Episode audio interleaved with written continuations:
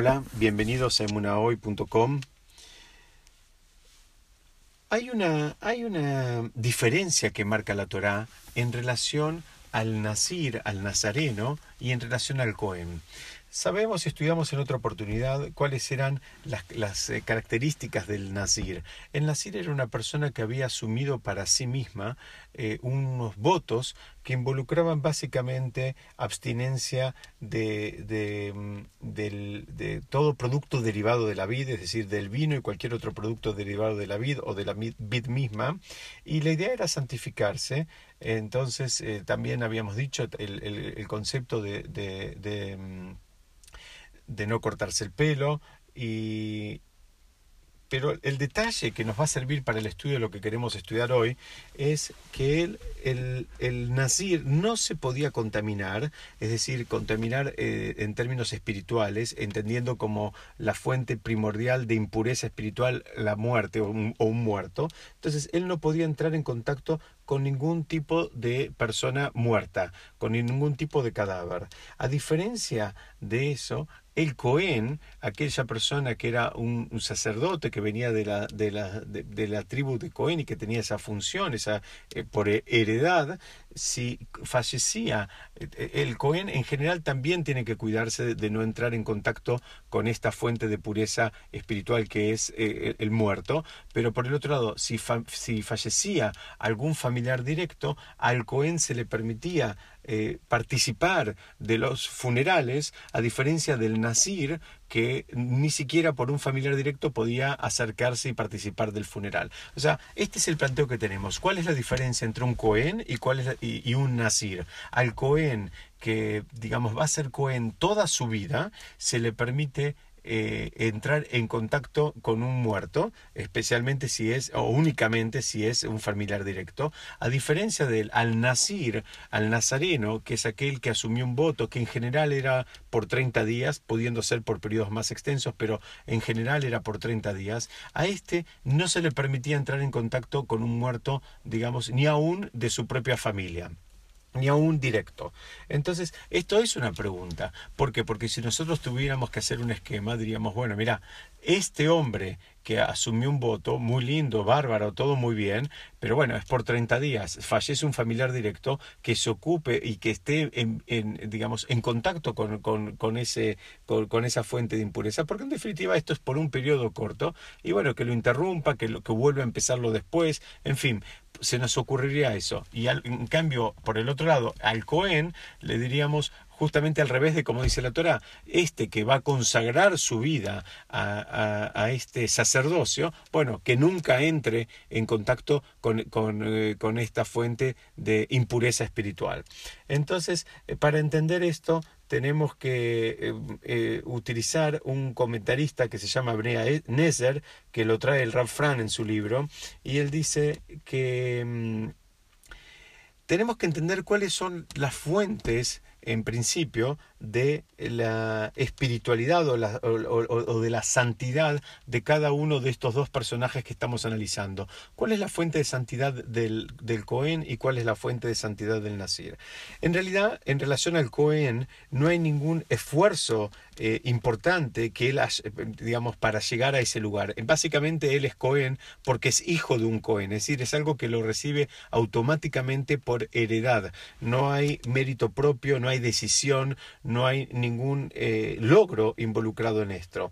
Entonces, como la santidad del Cohen viene por lazos familiares, entonces es, sería apropiado, explica este comentarista, que eh, también él, eh, digamos, se, se incontamine digamos, para honrar el fallecimiento de esos lazos familiares, por cuanto que él eh, se, nutre de esos lazos familiares para tener el lugar de sacerdocio que él tiene ahora, entonces si fallece alguien de esos lazos familiares, bueno, que él participe también de los funerales, porque en realidad esa es la fuente de, de, santidad extra que tiene el Cohen y, digamos, y a partir de ahí es como que él podría, entre comillas, como devolver un poquitito o conectarse con esos familiares porque es de, ahí donde él se nutre.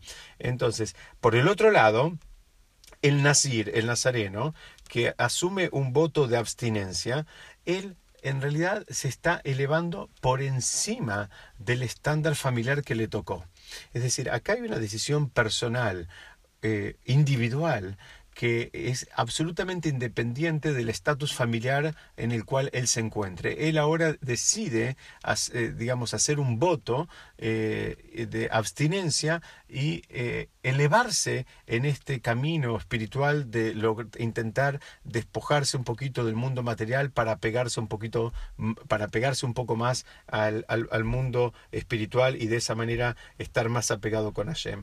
Entonces, esta persona que eligió él no puede contaminarse por, por, un, por un familiar directo. vamos a tratar de entenderlo. Hay otro comentarista que se llama el Sfatemet, que él digamos, nos ayuda explicando un, con, un ejemplo. El, el, ejemplo sería, digamos, si nosotros tuviéramos la oportunidad de encontrarnos con dos millonarios. Uno de ellos es un millonario jovencito, eh, que supongamos tiene 30 años, pero tiene el apellido este, eh, mm, no sé, por ejemplo, Kennedy. Entonces, esta persona es millonario, ¿por qué? Porque es descendiente de la familia eh, Kennedy. Eh, y por otro lado, encontramos otra, otra persona, también de los mismos 30 años, pero que él se hizo de abajo con su propio esfuerzo, no sé, eh, eh, inventando una, una actividad propia y alcanzó el mismo nivel de riqueza que este descendiente de Kennedy. ¿Con cuál de los dos nosotros nos identificamos más? ¿Con el que, es, con el que es rico simplemente por, digamos, por herencia o con el que es rico porque hay todo un esfuerzo propio, eh, digamos, en pos de lograr ese objetivo. Evidentemente a todos nos va a sensibilizar más aquel que se hizo solo y que a los 30 años alcanzó el mismo nivel de riqueza que aquel otro que tiene, digamos, este, toda una historia familiar de, riqueza. Entonces explica el Sfatemetz, dice, esa es la misma diferencia que podemos encontrar entre un Cohen y un Nasir. Uno de ellos, su estatus digamos, elevado, lo alcanzó simplemente por, un, por, la familia en que nació. En cambio, el otro lo alcanzó como consecuencia, digamos, de una decisión propia. Eh, una, una, decisión propia que lo puso en ese lugar. Es decir, entonces cuando la Torá trata de manera distinta al Cohen y al Nasir. Cuando la Torah dice que el Cohen se contamine y el Nasir no se contamine, nos está marcando dos, dos o tres cositas. Nos está marcando, primero, dice, el Cohen no sabemos si está en el lugar que está por voluntad propia, ni siquiera sabemos si se lo merece, ni siquiera sabemos si es su decisión ese, ese lugar de sacerdocio. ¿Por qué? Porque le tocó por heredad, le tocó por un estatus familiar entonces dice, en ese caso, bueno, que se contamine, que digamos, que participe de, los funerales de, algún familiar directo. En cambio, el Nasir eh, tenemos clara conciencia que él lo hizo porque quiso, eso es su decisión personal su propia voluntad, elevarse por sobre el estatus familiar con el cual él llegaba, eh, con el cual él venía. Entonces, dice, ahí la Torah le da un reconocimiento extra. Y para terminar, podemos repasar un concepto que ya hablamos en otras oportunidades, pero viene, viene al caso ahora. Es el concepto de los logros. Explica el Rab Haim Zuckerberg, donde él dice, el logro es algo personal y es intransferible. Todos quisiéramos poder transferirle nuestros logros a nuestros hijos. ¿Por qué? Porque quisiéramos que nuestros hijos em, empiecen a partir de esos logros para a partir de ahí construir los propios. Pero la idea es que eso no se puede. Los logros son personales e intransferibles. El nivel de apego que una persona consiguió con Hashem, el nivel de sensibilidad, el nivel de solidaridad, el nivel de observancia que una persona consiguió es de él y no se lo puede transferir a nadie absolutamente de él y ese es su logro.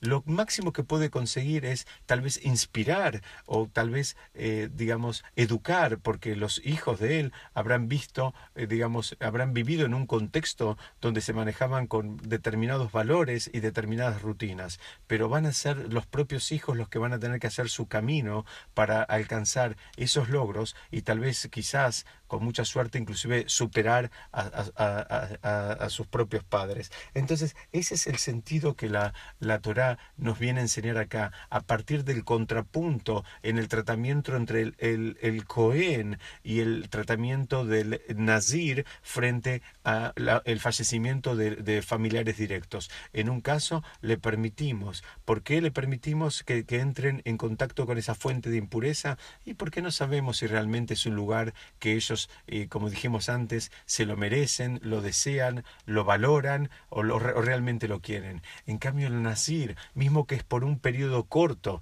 y es por un periodo limitado, eh, no, no, no, le pedimos que se eh, contamine eh, eh, por, al entrar en contacto con muerto, mismo de familiares directos. ¿Por qué? Porque él eligió ese lugar, él lo valora ese lugar, él quiere ese lugar, porque en definitiva la Torah lo máximo que valora es nuestra honestidad, sea en el lugar que sea que estemos parados, que sea un lugar donde queremos estar por los motivos más puros que se nos puede ocurrir y sin ningún tipo de intenciones ulteriores. Muchas gracias, Besat Hashem, seguimos estudiando la próxima.